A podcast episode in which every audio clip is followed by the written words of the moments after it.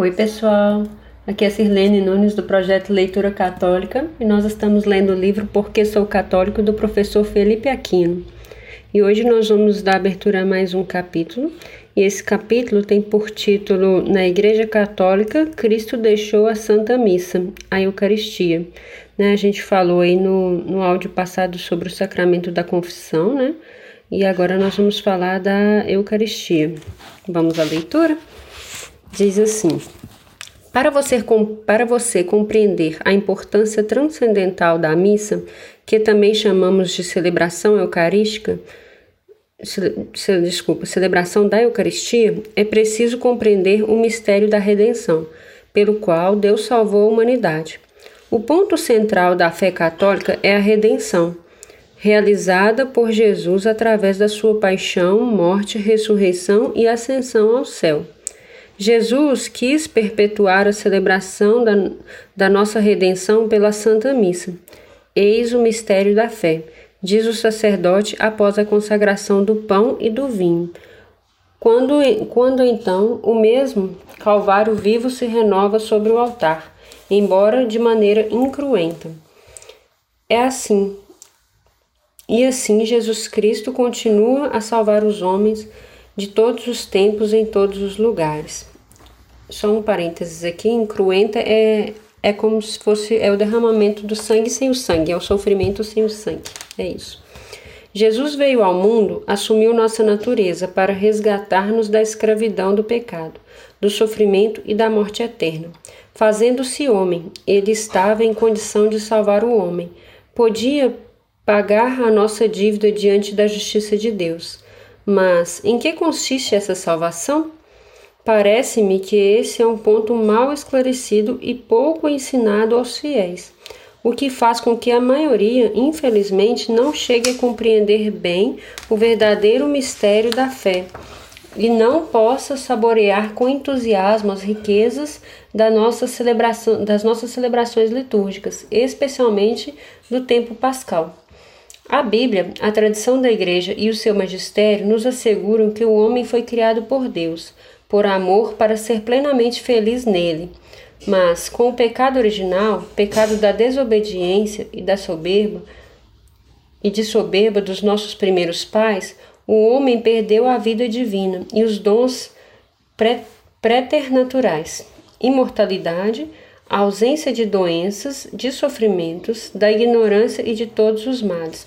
É, esses itens que eu li aqui agora, pessoal, é o, os itens que uh, o homem perdeu a partir do pecado original, né, lá de Adão e Eva. Então perdeu, vou repetir aqui, ele perdeu, a gente perdeu, né, o direito da imortalidade, da ausência de doenças, dos sofrimentos, da ignorância e, do, e de todos os males.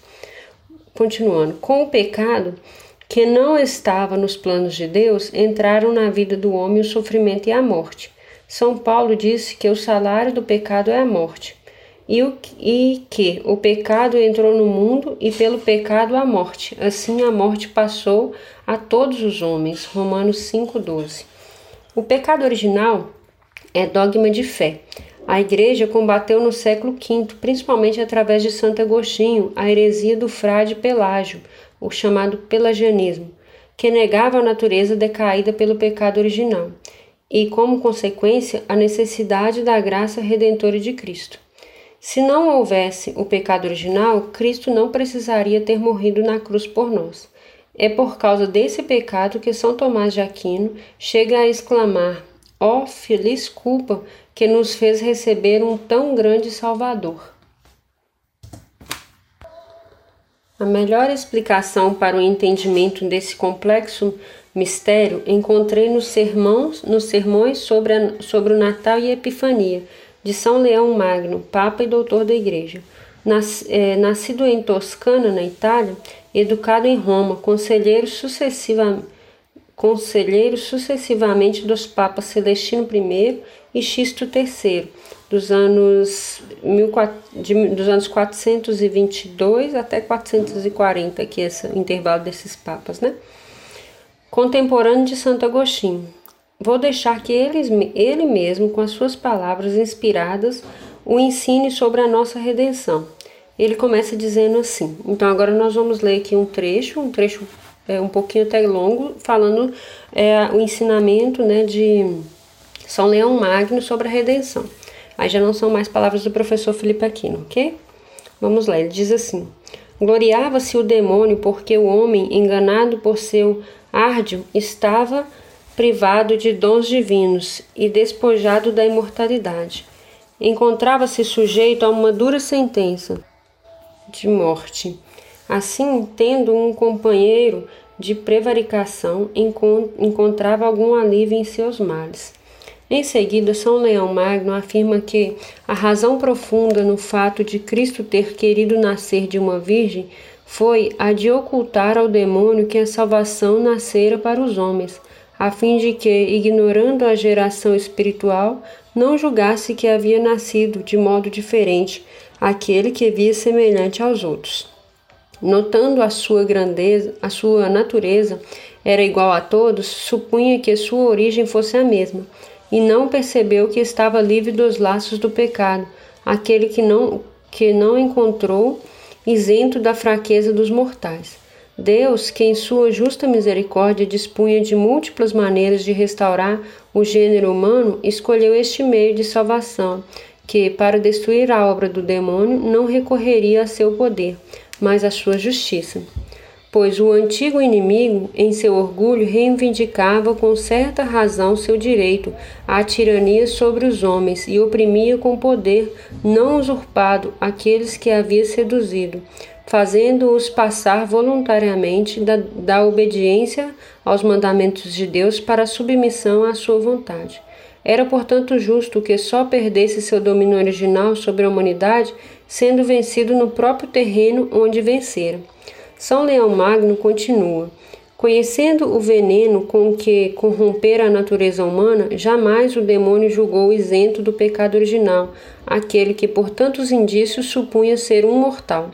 Obstinou-se, pois, a saltear imprudentemente, imprudente e, e cobrador incansável em se insurgir contra aquele que nada lhe devia. Mas, ao perseguir nele a falta original, comum a todos os outros homens, ultrapassa os direitos em que se apoiava, exigindo daquele em que não encontrou vestígio de culpa a pena, de, a pena devida ao pecado.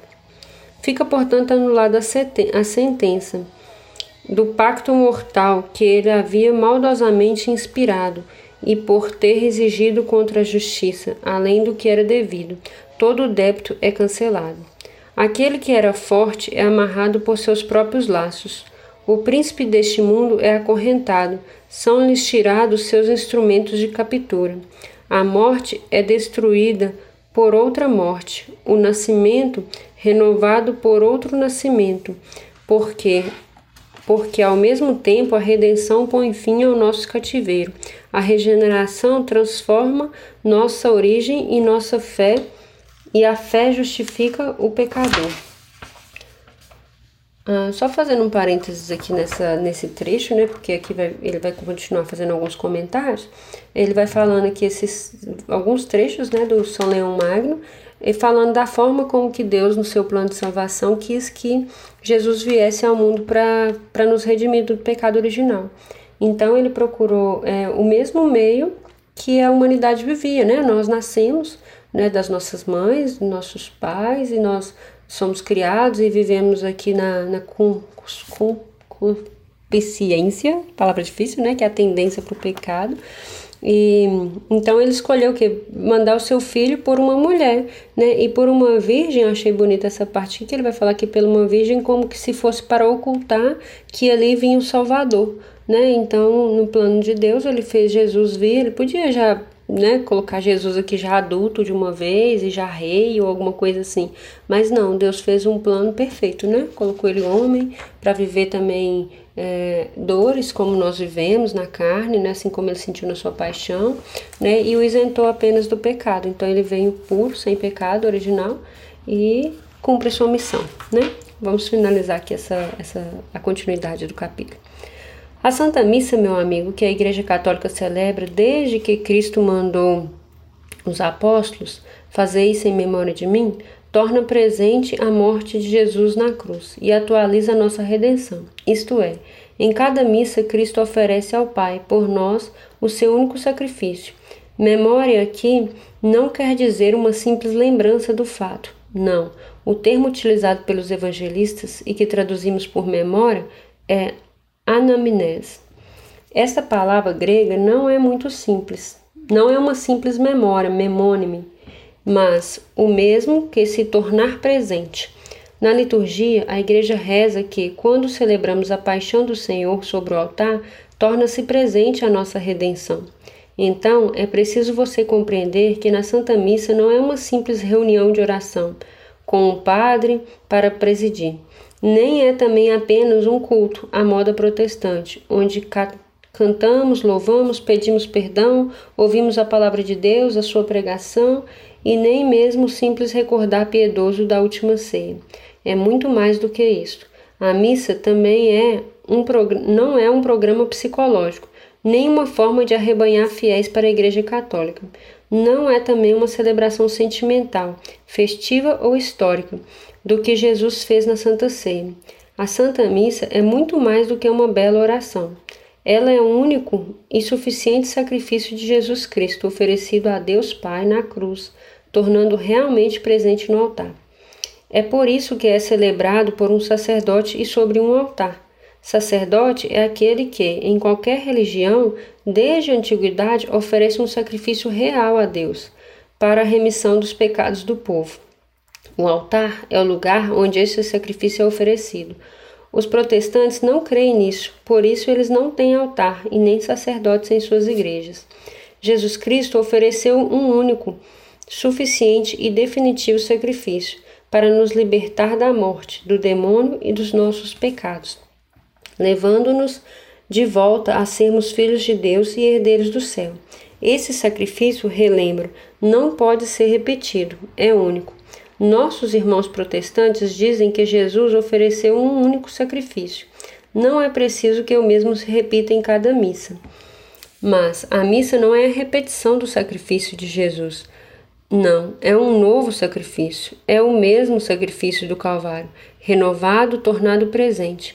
Entendeu? Não é uma multiplicação do Calvário, é o próprio e o único Calvário que se torna presente no altar. Mas como isso pode acontecer?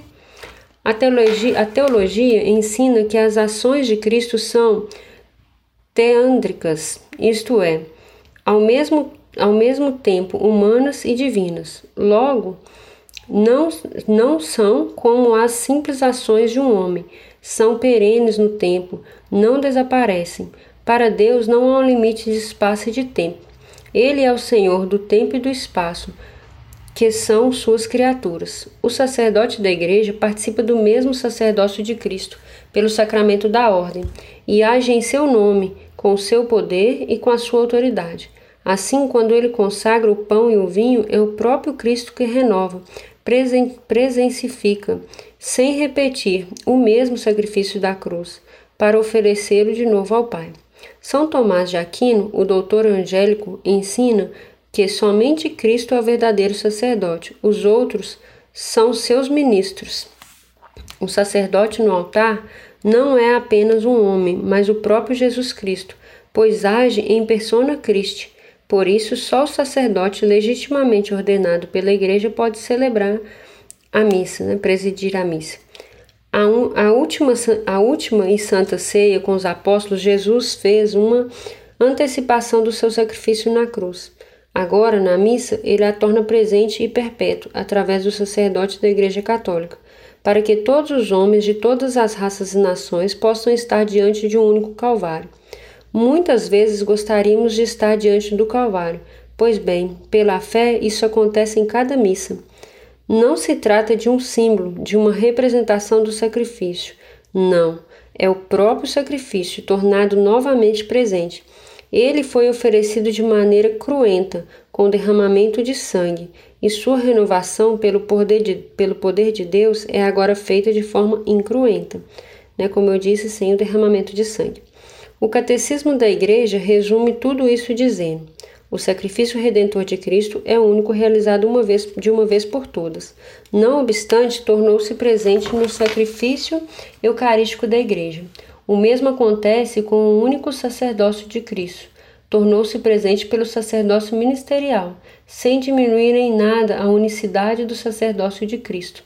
Isso está no número 1545 do Catecismo.